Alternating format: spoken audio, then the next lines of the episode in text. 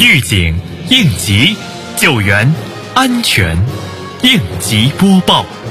本节目由西安市应急管理局支持播出。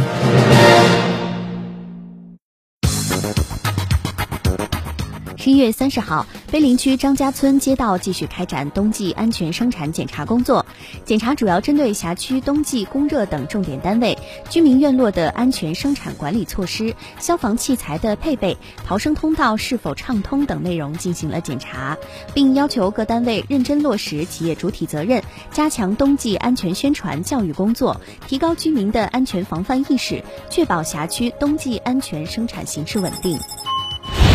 近日，楼观镇召开京东明春安全生产工作会，分管领导就做好京东明春期间安全生产工作做了具体安排：一是认清形势，提高政治站位，切实增强做好安全生产工作的政治意识和责任担当；二是深入推进重点行业领域专项整治，坚决扭转全镇安全生产被动局面；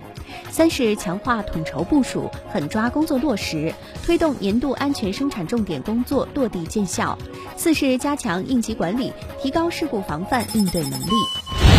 日前，按照雁塔区张许街道值班工作要求，值班人员对辖区城中村安全生产、治污减霾、散煤燃烧等工作进行了检查。值班人员前往二府庄村，对三家小旅馆进行检查。经过检查，旅馆内部灭火器均可正常使用，未发现烧煤取暖情况。值班人员提醒旅馆负责人进一步强化用电安全及消防安全意识，加强夜间的检查，确保安全不出事故。十二月的第一周，安全生产法宣传周，先是应急管理局提醒您关注安全生产法。